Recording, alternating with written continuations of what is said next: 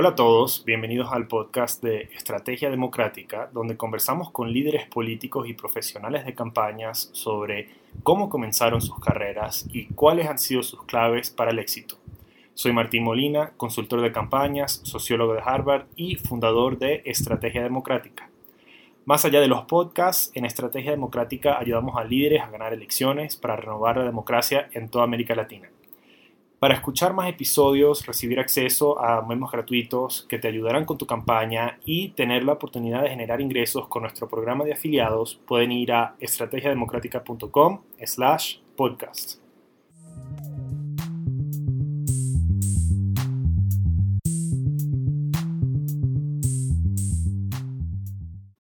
Cuando conocí a la invitada de hoy en la universidad, no sabía que me encontraba con la nueva cara de la política brasileña una prodigio desde pequeña, su talento la llevó desde la periferia de Sao Paulo hasta el Congreso brasileño, entrando con tan solo 25 años, donde se mantiene entre las líderes más importantes de la oposición contra Bolsonaro.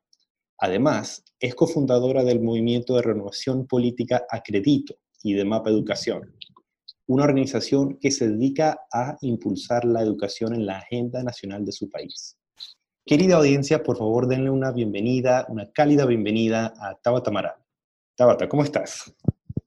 Hola Martín, yo estoy bien, ¿cómo estás? Muchas gracias por esta, esta charla, estoy bastante emocionada.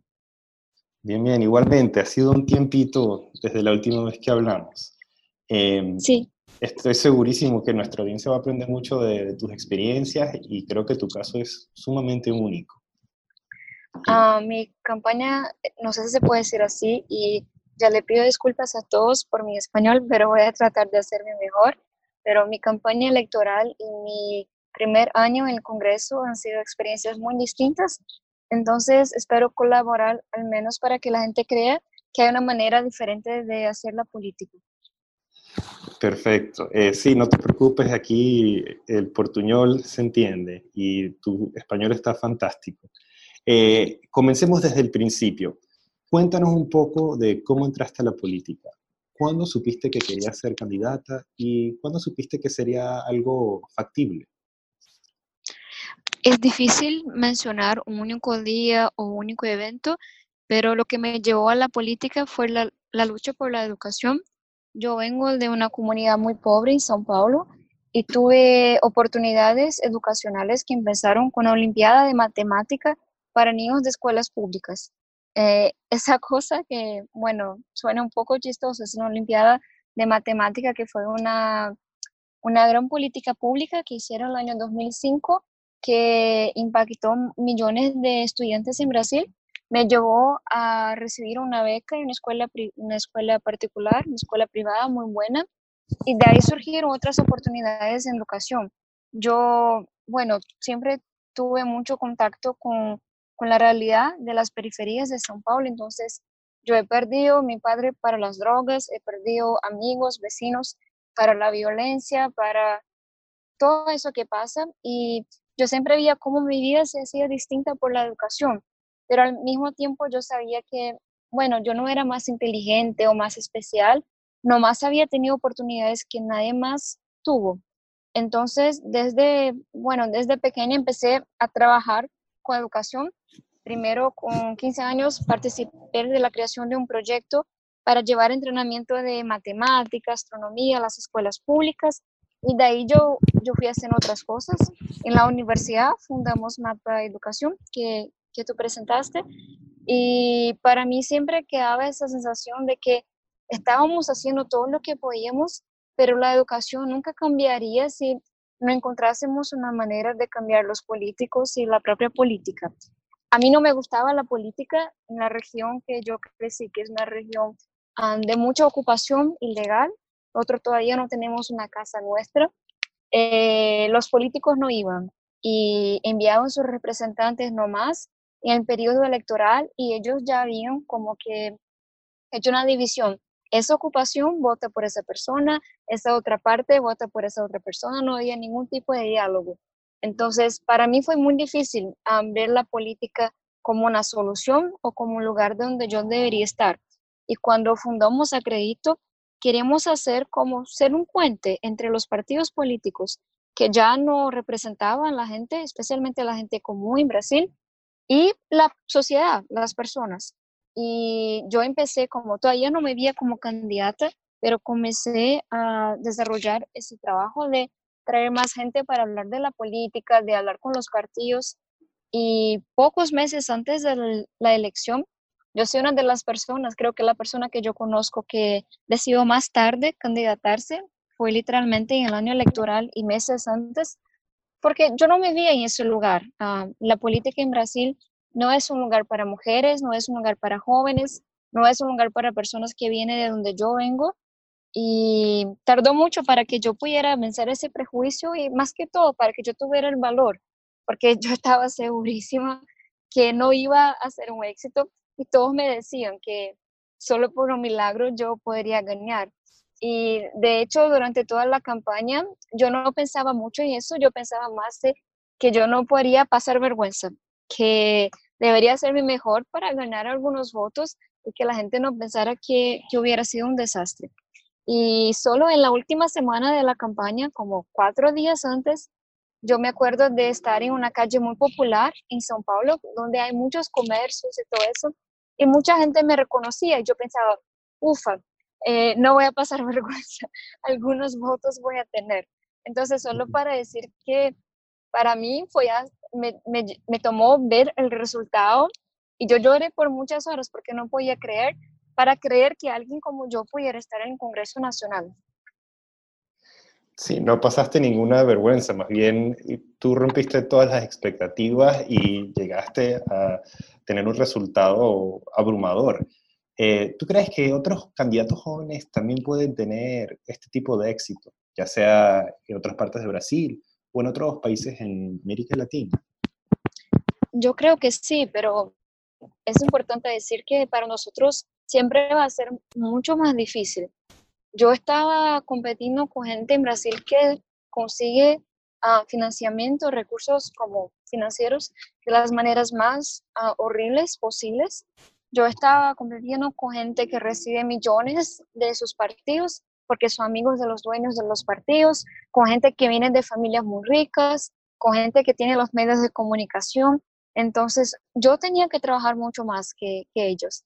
Y yo siempre digo que no extraño el tiempo de la campaña porque fue muy difícil. Yo casi no dormía eh, y tú lo sabes y me enfermé muchas veces y dependí de mucho apoyo. Y al fin de la campaña yo había contado con 5 mil voluntarios y a esos voluntarios uh, yo les debo todo.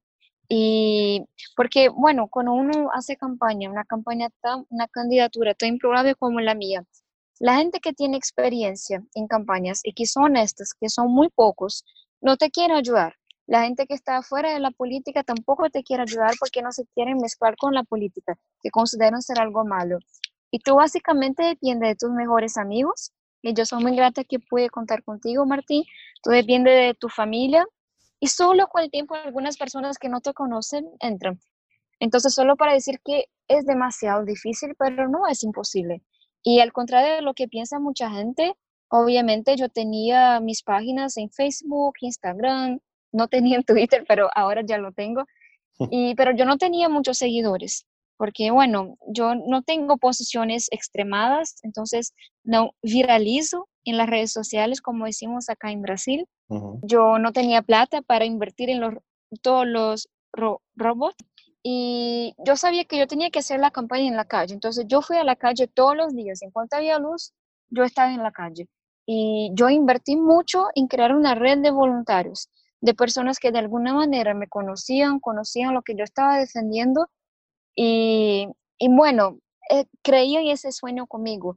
Entonces, esa es una recomendación que yo tengo. Si, si tú no eres un youtuber o si tú no eres una celebridad o algo así, vete a la calle, empieza a crear tu red de voluntarios. Hay muchas maneras creativas de hacer eso, hay muchas maneras tecnológicas, porque yo sigo creyendo que la política se hace con gente de verdad. Así es. Los tiempos de campaña, eso es todo el día 24/7 si uno quiere, si uno quiere ganar. Y bueno, de, cuando uno está en un trabajo tan duro, tan arduo, eh, toda la ayuda que uno pueda obtener de las personas que apoyan la causa de uno, eh, eso, es, eso es clave. Sobre todo lo que le llaman aquí en Estados Unidos relational organizing, ¿no? organizar en base a los contactos personales de la gente que puede recomendarte. ¿no? Exactamente. Eso fue algo increíble de tu campaña, cómo lograron ese impacto. Cuéntame, tú estás recientemente comenzando una iniciativa que se llama Vamos Juntas, eh, para empoderar a las mujeres a, entrar en la política. ¿Cómo piensas hacer eso? Ah, Vamos Juntas es una movilización para elegir más, para, bueno, de, hecho, tener más mujeres en la política ya este año. Ah, en Brasil vamos a tener las elecciones municipales que en algunos sentidos son todavía más difíciles porque tú lidias con lo que hay de peor en la política acá. Y nosotros estamos entre los países, entre los últimos países cuando hablamos de la representatividad de las mujeres en la política. Acá hay mucha violencia de género. Somos el quinto país que más mata mujeres en crímenes de odio. Hay mucha violencia política y bueno, yo tengo un montón de ejemplos de, de qué tan difícil fue la campaña, qué tan difícil es el mandato simplemente porque soy mujer. Y después de estudiar tanto las razones por las cuales las mujeres no se ven en la política, por las cuales cuando se ven tiene tantas dificultades, y entendiendo que es demasiado importante para nuestra democracia que tengamos más mujeres, decidimos hacer ese movimiento que básicamente yo junto con muchas otras personas vamos a tratar de enseñarles lo que yo lo que me hizo falta en la campaña especialmente en los primeros días. Cómo cómo tú pides plata eh, cómo tú puedes organizar tus voluntarios, cómo tú sabes a dónde envías la gente para hablar de ti, a qué puntos de la ciudad, cosas que son básicas pero que nadie te enseña. Cómo lidiar con tu partido, por ejemplo. También estamos, ah, hicimos como un equipo de mentores y mentoras que son diputados federales, senadores, ah, personas que coordinaron campañas exitosas que en general esas, esas mujeres nunca conocerían. Estamos hablando de algunas ciudades muy pequeñas y muy distantes en Brasil. Entonces, yo ah, aproveché que estoy en el Congreso para conectarme con esas personas y cada candidata de Vamos Juntas va a tener un mentor que es un senador, un diputado, alguien que tiene mucho conocimiento de una campaña. Y hay una cosa que para mí es la más poderosa, que es justamente poder conectar voluntarios, gente que quiera trabajar por más mujeres en la política, por una política distinta, con las candidatas. Para mí los voluntarios son la parte más importante de una campaña. Y yo también espero poder conectarlas con, ¿por qué no?, digital influencers de sus ciudades que yo pueda conocer, con empresarios de sus ciudades, con gente que, bueno, esté dispuesta a hacer algo distinto. Y cuéntame, ¿qué, consejo le darías a mujeres jóvenes que quieren candidatearse? Hay algo que yo siempre digo que, bueno, cuando yo tardé tanto en decidirme a candidatar, porque siempre que yo trataba de hacer la lista de lo que yo llamo porque sí, yo, bueno, yo no tenía la experiencia, yo no tenía el conocimiento, yo no tenía la plata, yo no tenía los contactos, entonces nunca me venía ninguna razón para candidatarme. Entonces yo ah, digo que bueno, por eso mi campaña tuvo como tema, ¿por qué no? Porque la lista porque sí no, no funcionaba. Entonces yo, bueno, lo que les puedo decir es que va a ser demasiado difícil tomar esa decisión, va a ser demasiado difícil no desistir. Yo escuchaba hasta la última semana de mi campaña que solo por un milagro yo sería electa, que yo no tenía ninguna chance. Y yo fui la segunda mujer más votada de mi país. Y todos los días alguien me decía que eso no era para mí, me llegara a preguntar si yo tenía un certificado que comprobaba que me habían dejado candidatar, porque les parecía tan absurdo que alguien como yo estuviera allí. Entonces, lo más importante para mí fue tener personas a mi alrededor que no me dejaban desistir. Al momento que mis amigos salieron de sus empleos, eh, dejaron de ganar más plata o dejaron de buscar otro empleo para estar en mi proyecto, yo no podía desistir porque ellos dependían de mí, ellos habían creído en su sueño. Entonces, no sé, para mí es muy importante traer más gente a, a ese sueño de candidatarse lo cuanto antes para que tú no desistas, porque yo vi muchas mujeres y muchos jóvenes desistiendo muy cerca de la campaña o incluso durante la campaña. Y durante la campaña yo vuelvo a decir, es muy importante tener una presencia en las redes sociales y hacerlo bien. Es muy importante levantar plata porque las campañas cuestan, entonces hay que pedir mucha plata todo el tiempo. Yo, está, yo gasté un tercio de mi tiempo pidiendo plata, lo que eh, te da mucha vergüenza y a nadie le gusta, pero tú tienes que pagar la gente, tú tienes que viajar, entonces las cosas son caras. Pero yo vuelvo a decir, es muy importante crear una red de voluntarios.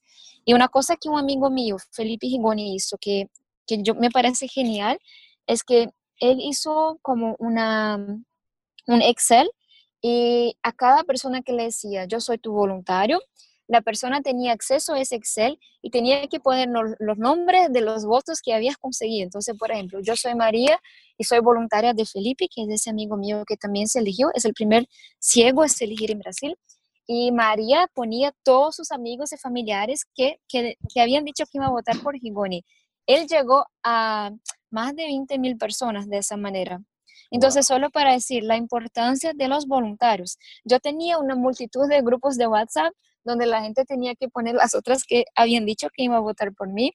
Y hay un cálculo que es muy maluco que dice que tú tienes que multiplicar tu número de voluntarios por 50 y es más o menos tu número de votos. Y para comprobar cómo eso funciona, yo tuve más o menos 5 mil voluntarios, entonces eso nos llevaría a 250 mil votos y yo tuve 264 mil 450, muy cerca. Uh tuvo 20 a 2 mil voluntarios y eso lo llevaría a más o menos 100 mil votos. Él tuvo 80 y pocos mil votos solo para decir que funciona. Entonces, poner gente a tu lado que no te va a dejar de asistir e invertir, mm, no sé cómo decirlo en español, pero hacer una inversión muy fuerte desde el primer día en esa red de voluntarios. Sí, así es, completamente. y es, increíble e inspiradora esta, esta historia, ambos, la, la tuya y la de Rigoni. Y bueno, creo que también tiene que ver mucho con tener el mensaje correcto y las intenciones correctas. ¿Tú crees que tu campaña hubiera funcionado si tú no hubieses estado tan enfocada en la educación, por ejemplo? Yo creo que no, pero no creo que sea por la educación en sí, pero sería porque la, que yo defienda la educación es algo verdadero que hace tanto sentido que la gente lo puede ver. Y te voy a explicar por qué. Mucha gente cuando va a hacer una campaña elige un tema que es popular, combate a la corrupción, eh, desarrollo económico, lo que sea.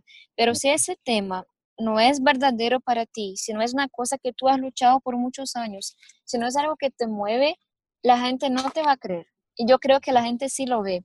Entonces, educación es algo muy valorizado en mi país, no es algo que decide votos. Entonces, cuando yo empecé, mucha gente me decía, tú vas a tener problemas con ese tema, pero no había ningún otro tema que hiciera el mismo sentido para mí. Yo lucho por la educación desde los 15 años. Yo tuve mi vida transformada por la educación. Yo estuve ese tema, entonces yo podía hablar con mucha, como con mucha calidad de todos los subtópicos de educación. Entonces, eso hizo mucho sentido para mí. Entonces, solo para decir que, en mi opinión, no es tanto el tema. Educación no es un tema muy popular en Brasil que hace que alguien vote por tú pero era que la gente veía que era sincero. Incluso hoy, como mucha gente no está de acuerdo con mis opiniones, y Brasil está en un momento muy polarizado, pero incluso esas personas dicen, yo no estoy de acuerdo con lo que tú defendes, pero veo que es muy verdadera tu lucha por la educación. Entonces sería más esa recomendación. No creas en un, no sé, en un coordinador, en alguien que te diga, ah, elegí un tema que sea popular, si ese tema no es verdadero para ti. Y de hecho, tú sigues luchando por la educación desde Brasilia. ¿Cómo ha cambiado tu relación con la política después de, llegar ahí, de ser electa y de estar en el Congreso? Yo he aprendido un montón y no creo que todo lo que yo aprendí quepa como yo lo puedo aprender en una sola conversación, pero una gran lección. Yo durante la campaña hablé mucho de la nueva política, que es algo que está como muy en boga acá en Brasil, pero yo me di cuenta que mucha gente que se eligió con ese discurso de nueva política tiene prácticas tan viejas, tan antiguas, tan malas. Y hay gente que está ya hace algunos mandatos que sí hacen cosas buenas, que sí son honestos. Entonces yo empecé a hablar más de la buena política que de la nueva política. Y yo creo que ese fue un aprendizaje importante y me permitió trabajar con gente de otros partidos, trabajar con gente más vieja, trabajar con gente que pensaba diferente de mí, porque, bueno, es muy importante tener más mujeres, más jóvenes, más negros. En Brasil especialmente necesitamos un Congreso que tenga la cara del país, pero al mismo tiempo esas características solas no te dicen si la persona va a estar preocupada con la gente o no. Otro aprendizaje que yo tuve, además de aprender a hablar con gente que tú puedes odiar y discordar de todo, pero fueron electos por personas, se presenta mucha gente, entonces tú tienes que hablar con ellos, es cómo que yo hago para defender lo que defiendo en un momento tan polarizado. En Brasil, tú tienes un grupo muy organizado en la extrema izquierda y un grupo muy organizado en la extrema derecha. Y los dos grupos son muy buenos en producir y, bueno, eh, distribuir fake news e inventar un montón de teorías de conspiración, son muy buenos con los robots y todo eso. Y en ese momento no tenemos ningún político más viejo que sea un líder que no sea de PT o de, o de PSL, que es el partido ah, del presidente de la República. Entonces, una dificultad diaria y algo que yo estoy aprendiendo mucho es cómo yo explico a las personas de esta manera mía y de otras personas de hacer política, que para mí lo más importante es combatir la desigualdad, combatir la desigualdad. Entonces, yo me considero de centro izquierda, o más que eso, la alma que me representa más. Yo soy progresista, pero yo no hago todo conforme la, lo que decimos carchila, como los libros de la extrema izquierda, pero yo no tengo nada que ver con la derecha. Entonces, ¿qué soy yo? Yo estoy buscando disminuir la desigualdad, yo estoy luchando por la educación y yo voy a hacer lo que yo pienso que es correcto, lo que yo pienso que funciona, mismo que no sea lo que esos partidos están defendiendo. Y entonces creo que esa es una, no sé, una lección importante a todos que están empezando a entrar en la política ahora. Cuando miramos a India, cuando miramos a Estados Unidos, cuando miramos a Inglaterra, cuando miramos a Brasil, vemos qué tan peligrosos son los extremos. Y tenemos una gran tarea que es muy difícil y que yo no tengo todavía toda la respuesta, que es de, construir un camino que, que sea una alternativa para esos extremos pero es mucho más difícil hacer política ah, sin, sin decir fake news y bueno, mirando los estudios y mirando la gente y haciendo lo que tú crees que es mejor para la gente y no lo que te va a dar más likes en Facebook. ¿Cuál es el peor consejo político que alguna vez has escuchado que te hayan dado para una campaña o, o en tu trabajo? Hay algo que la gente me dice siempre que es no te corrompas. Y yo nunca sé qué contestar a eso, porque a partir del momento que tú ingresas en la política, la gente empieza como a asumir que tú eres, que tú no eres honesto, que tú estás interesada en plata. Y eso es muy desestimulante, como eso es muy desmotivador, no sé si se puede decir, porque yo abrí mano de tantas cosas para estar en la política. Y lo que más me hace falta es la libertad de andar en la calle, de, de solo vivir sin que todo, todo el tiempo estén tomando fotos y criticándome, eh, y como amenazándome todo eso. Entonces, cuando tú abres mano de tantas cosas por un ideal, porque tú crees, y toda la gente te dice no te corrompas, bueno, es como, ok, ¿yo qué te contesto? Yo sé que yo no me voy a corromper, yo conozco mis valores, tú deberías conocerlos también. Entonces, es una cosa que no digas a una persona que quieres entrar a la política, porque es tan difícil esa decisión y es tan difícil el camino. Y yo de verdad creo que no es la política que corrompe a las personas. Yo creo que una persona que quiera robar ya va a entrar con esa intención. Y una otra cosa, hablando de la campaña, mucha gente me decía que yo no sería electa porque no tenía muchos seguidores en las redes sociales. Y, en algunos momentos yo lo pensaba, uh, ¿verdad? Yo estoy compitiendo con esas personas que tienen un millón, un millón y medio de seguidores. Y la cantidad de seguidores que yo tenía como el momento que se el resultado es, no sé, casi como algunas de, decenas de veces menos de los votos que yo, que yo gané. Entonces, yo no creería tanto a esas personas que, que, dicen que tú vas a ganar una elección solo con las redes sociales. Yo, yo todavía sigo creyendo que ir a la calle, hablar con la gente, escucharlas, tener voluntarios, todavía sigue siendo la manera de hacer la buena política. Sí, es una política de la vida real. Eh, y cuéntame, por el otro lado, eh, aparte del tema de voluntariado, ¿cuál es el mejor consejo político que alguna vez te han dado? Esa es difícil. O que tal vez tú misma sigues todos los días. No sé si es un consejo, pero hay todos los días, y eso lo pasó, pasó mucho en la campaña, una otra persona que me dice como, está muy difícil, pero sigue. O yo sé que tú vas a, como acá se dice apañar, yo sé que te van a pegar mucho por, por defender ese posicionamiento que tú crees que es lo mejor, pero haz como tú crees, haz lo que dice tu corazón. Y no sé si sería exactamente un consejo, pero el año pasado fue muy difícil y hubo muchos días que yo lloré todo el día y hubo días que yo no salí porque me estaba amenazando y hubo días que yo me, como me pregunté si yo estaba en el lugar correcto, porque la política está muy violenta, especialmente en Brasil en ese momento. Pero nunca hubo un día que yo me hubiese arrepentido de algo que hice o que yo no pude dormir porque tenía la conciencia pesada. Y eso es algo muy importante, como puede ser que yo me equivoque en un voto, pero va a ser por una cuestión técnica, va a ser porque yo no vi una situación, va a ser porque yo no lo entendí correctamente, pero nunca va a ser porque yo no tuve el valor de creer lo que era correcto. Y eso es algo que me dio durante la campaña. Hay muchas maneras más fáciles e incorrectas de hacer una campaña y yo dije que no a todas ellas. Yo no cambié el apoyo de como alcaldes por si me apoyaron, yo les apoyé, yo no hice eso, yo no compré a líderes comunitarios, lo que muy como acá, yo siempre hice las cosas con mucha verdad y es más difícil, sí, mucho más difícil, pero no sé, yo no, yo no consigo imaginar qué es vivir de una manera en que uno no se sienta verdadero consigo mismo. Entonces, por más irónico que sea, cuando la gente me está criticando, mintiendo, ofendiendo, yo encuentro fuerza justamente en saber que yo tuve el valor de hacer lo que era correcto. Así es. Tú tienes unos valores muy fuertes y una forma muy eh, concreta, muy sólida de ver el mundo. Tú, tú sabes qué es lo que crees. Eh, ¿Cómo llegaste ahí en términos intelectuales? ¿Cuál es el libro que más ha formado tu modo de operar en la vida y en la política? ¿Qué libro le recomendarías a alguien que quiera dedicarse a esto?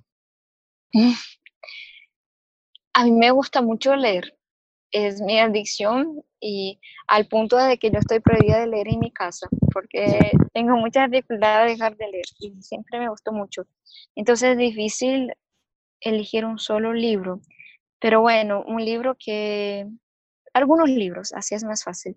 Eh, How Democracies Die, como la democracia uh, muere, uh, de Stephen Levitsky. Es un libro que que me marcó mucho porque yo lo leí pocos días después de la elección de Bolsonaro.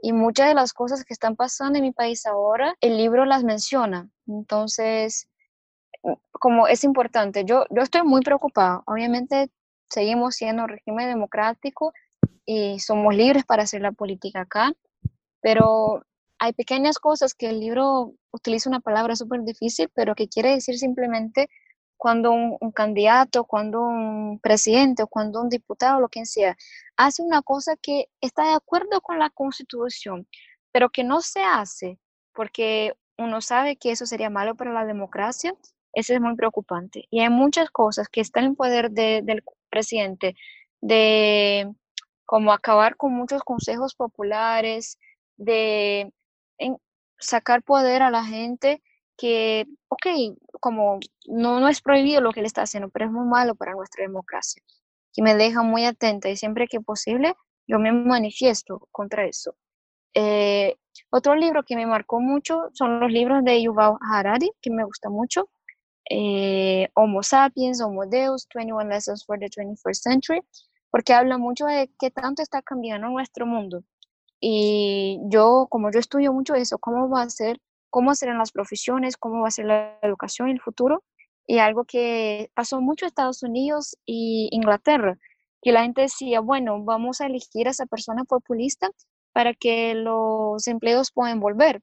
Y la gente no se da cuenta que los empleos nunca van a volver, porque esa gente no, sus, no, no están perdiendo sus empleos para los mexicanos o para los chinos, están perdiendo sus empleos para las máquinas.